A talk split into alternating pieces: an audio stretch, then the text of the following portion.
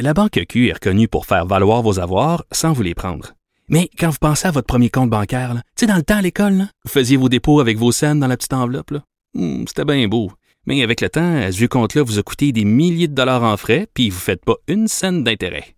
Avec la Banque Q, vous obtenez des intérêts élevés et aucun frais sur vos services bancaires courants. Autrement dit, ça fait pas mal plus de scènes dans votre enveloppe, ça. Banque Q. Faites valoir vos avoirs. Visitez banqueq.ca pour en savoir plus. Sophie Durocher. Une femme distinguée qui distingue le vrai du faux. Vous écoutez Sophie Durocher. Ces jours-ci se déroulent devant le CRTC des audiences concernant Radio-Canada. On va en parler avec Pierre-Carl Pellado, qui est président et chef de la direction de Québécois. Bonjour, Monsieur Pellado. Bonjour Sophie, comment allez-vous? Je vous souhaite une très belle année, très bonne année. Merci euh, à vous aussi et à tous vos proches. Euh, écoutez, euh, Monsieur Pellado, donc c'est demain que Québécois va se présenter à ses audiences euh, devant le CRTC. Euh, mais ce matin, dans Le Devoir, qui n'appartient pas à l'Empire québécois, il y a un éditorial de Marie-André Chouinard assez cinglant envers Radio-Canada. Ça s'intitule L'autoroute radio-canadienne. Et Madame Chouinard euh, résume un petit peu la position de Radio-Canada en disant ils veulent moins de contraintes, plus de latitude, ils veulent des fonds publics et des revenus publicitaires. Autrement dit, le beurre, l'argent du beurre et le popotin de la fermière. Est-ce que ça représente un petit peu la position de Québécois face à Radio-Canada? Euh, écoutez, euh, c'est une longue histoire. Euh, euh, dans euh, ma réflexion autour effectivement de notre intervention demain hein, donc, euh, aux audiences, j'allais voir ce que nous avions dit déjà de ça 5, 10, 15 ans, parce que bon, cette question-là n'est pas récente, c'est une question qui Mhm.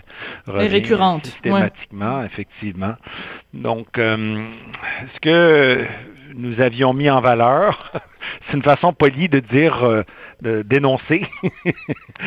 C'était donc euh, cette course effrénée de Radio-Canada à toutes sortes euh, de revenus qui faisait en sorte que ben, la mission d'un diffuseur public avait été travestie par euh, cette, cette volonté qui a comme conséquence de venir pénaliser. Et puis aujourd'hui, alors que évidemment les choses ont changé de façon dramatique depuis les dix dernières années, on n'a pas à, faire euh, refaire le tour de l'histoire pour connaître quel est l'impact des GAFAM, les fameux Mhm. GAFAM sur, euh, sur les revenus publicitaires. Alors, euh, bon, euh, l'entreprise privée, l'entreprise québécoise, les diffuseurs euh, privés, euh, étant donné cette, euh, cette conjoncture euh, qui euh, va donc euh, encore davantage, je avoir des assises solides pour les années qui viennent, ben, vient pénaliser, voire même fragiliser euh, de façon significative les diffuseurs privés. Alors, est-ce que le diffuseur public veut avoir le monopole, veut faire disparaître les autres?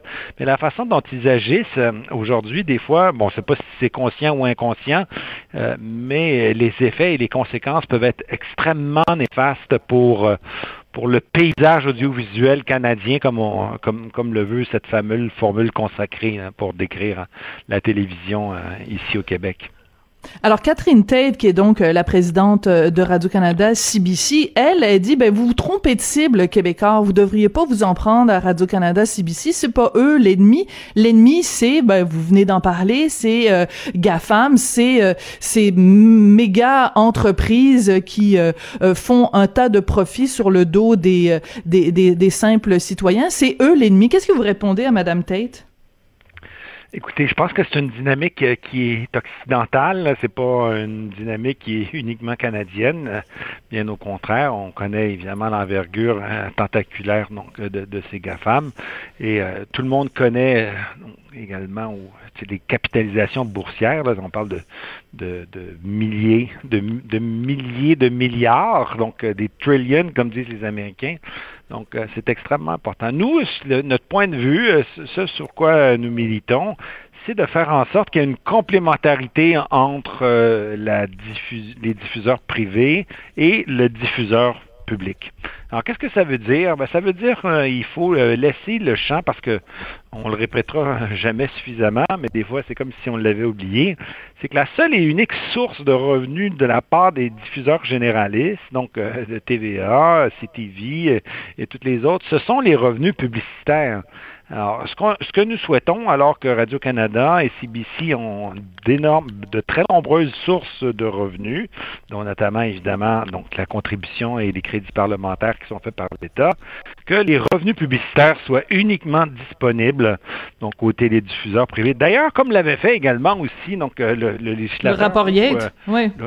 Ou non, je dirais précédemment. Donc, euh, vous hmm. savez, il n'y a pas de publicité sur la, radio de Radio-Canada. Je sais que vous, vous écoutez radio, la radio de Radio-Canada. Moi aussi, j'écoute la radio de Radio-Canada. Je trouve que c'est une très bonne radio. C'est une radio qui, justement, rencontre des expectatives de la mission d'intérêt public. Mais il n'y a pas de pub. Parce qu'il y a des crédits parlementaires pour la faire exister et cette mission-là ben, rencontre les, les, perspectives qui sont celles d'un diffuseur public. Hmm. On, compare souvent donc la BBC parce que les, gens de Radio-Canada comparent. Mais si, si nous devons comparer, comparons effectivement toutes les assises et les hypothèses euh, similaires. Et puis ben, de, la, de, la publicité, on n'en retrouve pas euh, partout à la BBC comme on en retrouve sur Radio-Canada.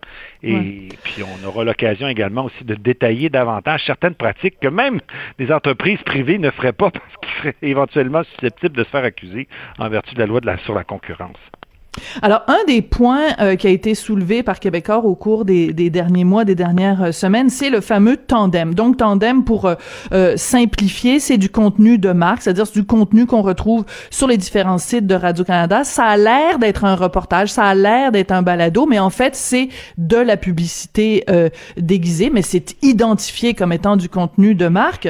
Il y a bien des gens qui vous diraient, Monsieur Pelado, ben, vous en faites du contenu de marque à Québécois. Qu'est-ce que vous répondez à ces gens-là. Si c'est bon pour Minou, c'est bon pour Pitou. Si Radio-Canada en fait et que vous, vous en faites, pourquoi c'est problématique que Radio-Canada fasse du contenu de marque? Euh, oui, c'est un débat qui existe depuis euh, de très nombreuses années. Donc, les conventions collectives pour la presse écrite devaient spécifier, et puis effectivement, on, le remarquait, on allait même jusqu'à la taille de la police, puis du caractère. Donc, il fallait indiquer que c'était du contenu promotionnel et ou euh, du public reportage. Tout ça a été fait depuis fort longtemps. Mais bon, euh, nous sommes une entreprise privée, donc la seule et unique source de revenus, euh, ce, sont les revenus publicitaires et ou, bon, pour, euh, pour les journaux, bon, le prix au kiosque, pour éventuellement aussi la télévision, c'est la même chose. Mais Radio-Canada, c'est pas, c'est autre chose. Ce sont des crédits parlementaires, vous l'avez mentionné, au-delà de 1,2 milliard de dollars. Il n'y a personne dans hmm. l'entreprise privée qui a le bénéfice et l'amplitude de ce soutien financier. Et donc, euh, il est mis à contribution pour venir concurrencer les, euh, les diffuseurs privés.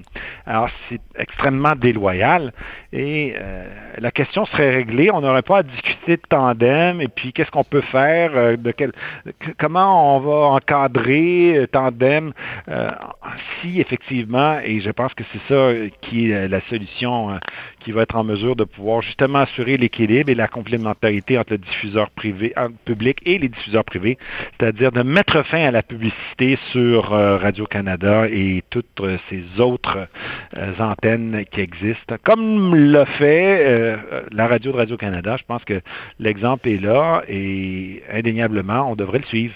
Ouais, il faut rappeler le rapport Yale quand même, qui recommandait justement ça, qui recommandait qu'au cours des cinq prochaines années, euh, petit à petit, la, la, les publicités euh, disparaissent complètement de Radio-Canada, que ce soit compensé par une augmentation des fonds publics. Euh, pourquoi le rapport Yale, les recommandations sont pas sont pas mises en application?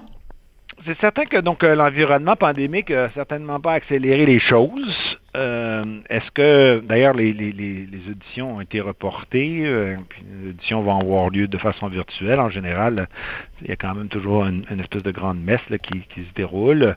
Euh, est-ce que donc tout ça est mis au bout de la mythe? Je crois pas. au contraire, ce sont des sages, des gens qui ont extrêmement d'expérience dans le domaine de la télévision, qui se sont penchés sur cette question et qui l'ont fait fort probablement de façon comparative, c'est-à-dire de regarder quelles étaient les missions euh, des autres diffuseurs euh, publics euh, dans l'univers occidental. donc, on ne peut pas dire que le rapport ne sera pas appliqué. au contraire, j'ai bon espoir compte tenu de la fragilisation soutenue et puis encore une fois donc du, du changement dramatique là, du paysage audiovisuel et puis du paysage médiatique que on en vienne à cette solution-là parce que les diffuseurs privés jouent un rôle essentiel. Nous aussi, les diffuseurs privés, ont on fait travailler énormément de collaborateurs et de collaboratrices. Nous aussi, nous sommes un vecteur important de diffusion de, de la culture. Donc, cette noble mission ne revient pas uniquement aux diffuseurs publics, bien au contraire. Euh, et à cet égard, je pense qu'on fait un excellent travail. Euh, la culture nous tient à cœur à, tous égards et nous comptons bien pouvoir être en mesure de, de, poursuivre cette mission qui existe. Puis même avant Québécois, vous savez, le Canal 10, là, il y a des mm. gens qui vont s'en moquer, mais le Canal 10, c'était un véhicule également aussi de, de notre identité. Et ça, c'est très important. On a comme tendance à dire non, non, c'est une blague, c'était ridicule. Non, au contraire, ça a permis euh, l'émergence euh, donc euh, d'une ce qu'on appelle aujourd'hui notre show business québécois. Il, n'est pas né de, la cuisse de Jupiter, hein. parce qu'il y avait des institutions qui ont existé et qui ont été les diffuseurs de cette culture. Oui, justement, parlant de culture, je reviens toujours à cet éditorial de, du devoir de, de ce matin, parce qu'il est, comme je le dis, assez raide face à Radio-Canada, parce que Marie-André Chinoire, elle reproche à Radio-Canada d'être, euh, de, de donner euh, aux des allures de diffuseurs privés dans différents domaines, entre autres dans la culture. Elle dit comment ça se fait qu'il n'y a pas euh, à Radio-Canada une émission comme par exemple La Grande Librairie qu'on retrouve sur les ondes de, de France Télévisions. Puis ça, ça rejoint un petit peu ce que vous vous dites aussi à Québécois parce que vous demandez que euh, Radio-Canada s'en tienne à euh, des émissions euh, dans certains domaines, des documentaires, des nouvelles, etc., de la culture, et qu'ils arrêtent d'aller piger dans les plates-bandes du privé, en fait. Euh, exactement. Donc, c'est vrai, la grande librairie, d'ailleurs, vous le savez probablement également aussi, c'est diffusé à la radio de Radio-Canada. Je sais pas quand, je pense que c'est le vendredi soir ou le samedi. Ça m'arrive de tomber euh, dessus. C'est une très bonne émission. Et puis, effectivement, donc, dans le milieu francophone, on est en mesure de pouvoir que, savoir ben, qu'est-ce qui se passe en Belgique, qu'est-ce qui se passe en France. C'est ça la mission. Ça, représente effectivement, donc, ce qu'il y a de mieux, ben, parce que les télédiffuseurs privés n'est pas en mesure de rencontrer euh, cette mission-là. C'est pas les, moyens financiers qui sont les siens ne sont pas en mesure de pouvoir euh, euh, servir cette, perspective. Alors, euh, oui, il faut que le diffuseur public cesse ces pratiques et ces comportements qui sont associés justement à la surenchère, la surenchère pour les formats, la surenchère pour les produits, produits à l'extérieur, les blockbusters, comme on dit en bon français. Donc, ou les séries américaines, vous reprochez ça aussi à Radio-Canada. Devant nous, là, nous avons un concurrent qui est l'équivalent d'un concurrent privé. Euh, ce qui est aberrant dans la mesure où, effectivement, donc, euh, il n'y a, a, pas le 1,2 milliard qui, accompagne euh, aucun des télédiffuseurs privés pour pouvoir faire en sorte de concurrencer donc Radio-Canada. Et peut-être, je ne sais pas si on est à la fin de, notre entrevue, certainement pas très loin non plus, mais donc là aussi, je pense que c'est très important parce que si on dépense comme ça à, à, tout vent, il faudrait également aussi avoir des mesures d'imputabilité. Or, il se trouve qu'à Radio-Canada, l'imputabilité, c'est un terme qui n'existe pas. Euh, nous n'avons pas de compte à rendre à personne, nous sommes Radio-Canada. Euh, un instant, hein, comme n'importe quelle autre agence euh, gouvernementale, vous dépensez l'argent des contribuables et à cet égard, vous devriez être en mesure de pouvoir et devoir rendre des comptes à la population parce que ben, c'est comme ça que ça fonctionne en démocratie. Hmm. Quand vous parlez d'imputabilité, est-ce que vous, vous faites référence, par exemple, au fait que Michel Bissonnette est allé passer euh, un mois euh, dans le sud euh, en décembre à son condo en Floride et que ben, il s'est excusé, puis bon, une petite tape sur les doigts, puis il, il, se passe rien après? Est-ce que ça vous a choqué, ça, Monsieur Pelado? Écoutez, moi, ceci ne me concerne pas, évidemment. Quand je parle d'imputabilité, je parle euh, donc de rendre des comptes et d'être en mesure de pouvoir avoir de la transparence, comme tous les organismes gouvernementaux ont la transparence, afin qu'on ait donc. Euh, Mais donnez-nous un exemple concrètement. Oui, concrètement, à quel, à quel niveau euh, Radio Canada devrait être plus transparent et rendre des comptes dans quel domaine, de, le financement, la programmation, soyez plus précis. Oui, tout, la gestion, les dépenses euh, de nature publique, euh, oui, c'est comme ça. Puis cette mission devrait être bien encadrée dans les clous, comme on dit, de toutes les autres agences gouvernementales qui ont des comptes à rendre aux contribuables encore une fois, c'est comme ça que ça fonctionne. On ne voit pas pourquoi il y aurait un système d'exception parce que vous êtes Radio-Canada. Qu'est-ce qui justifie l'exception à Radio-Canada? Justement, peut-être parce qu'ils sont en concurrence avec les diffuseurs privés.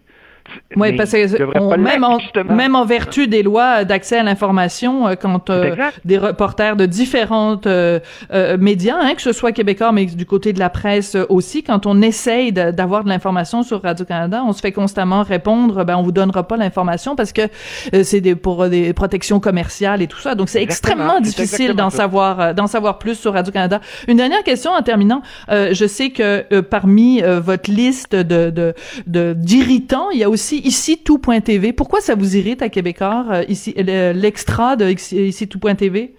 Ben, je ne crois pas que ce soit une question d'irritation, c'est surtout et avant tout, je dirais, une question de conformité avec euh, l'environnement législatif et réglementaire. Radio-Canada, c'est un diffuseur. Donc, euh, ce n'est pas un distributeur. Je comprends que ça peut paraître un peu donc vernaculaire, tout ça, c'est-à-dire...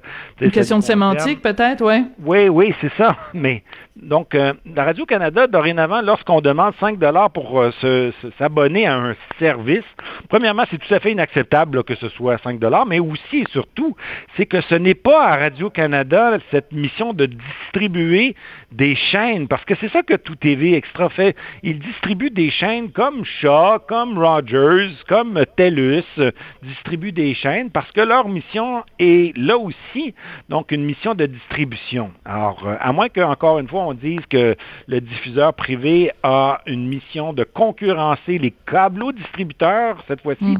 Parce qu'après avoir distribué des chaînes, on va faire quoi? On va devenir un, distributeur d'accès Internet? Est-ce qu'on va devenir un, un opérateur de télécom sans fil? Non, la mission de Radio-Canada, c'est d'être un diffuseur et on doit s'en tenir à cette mission, à moins que le législateur dise autre chose. Mais pour l'instant, mhm. il ne l'a pas dit. Le législateur a dit que Radio-Canada est un diffuseur, il faut s'en tenir à cette mission. Parce que sinon, ben, c'est un débat public, et on verra alors à ce moment-là quels sont les tenants et aboutissants, les avantages et les inconvénients de voir Radio-Canada mhm. déborder de sa mission législative. Ouais, puis aussi d'un point de vue de, de, de, citoyen, de téléspectateur, c'est excessivement frustrant de se faire dire euh, ben sors de l'argent de ton portefeuille pour payer pour une société d'État pour laquelle on paye déjà avec nos impôts 1,2 milliard quand même euh, par année. Euh, Monsieur Pellado, bonne chance pour euh, les auditions. L'injure à l'insulte. Ou l'insulte à l'injure, là. L'insulte à l'injure. c'est, en fait, c'est une traduction de l'anglais add insult to injury. Mais, euh, bon, ben, euh, en français, s'il vous plaît. Pierre-Carl oui. merci beaucoup. Merci. Et donc, euh, c'est demain que Québécois participe donc à ces fameuses audiences du CRTC concernant Radio-Canada. Merci, Monsieur Pelado. Merci beaucoup. Au revoir.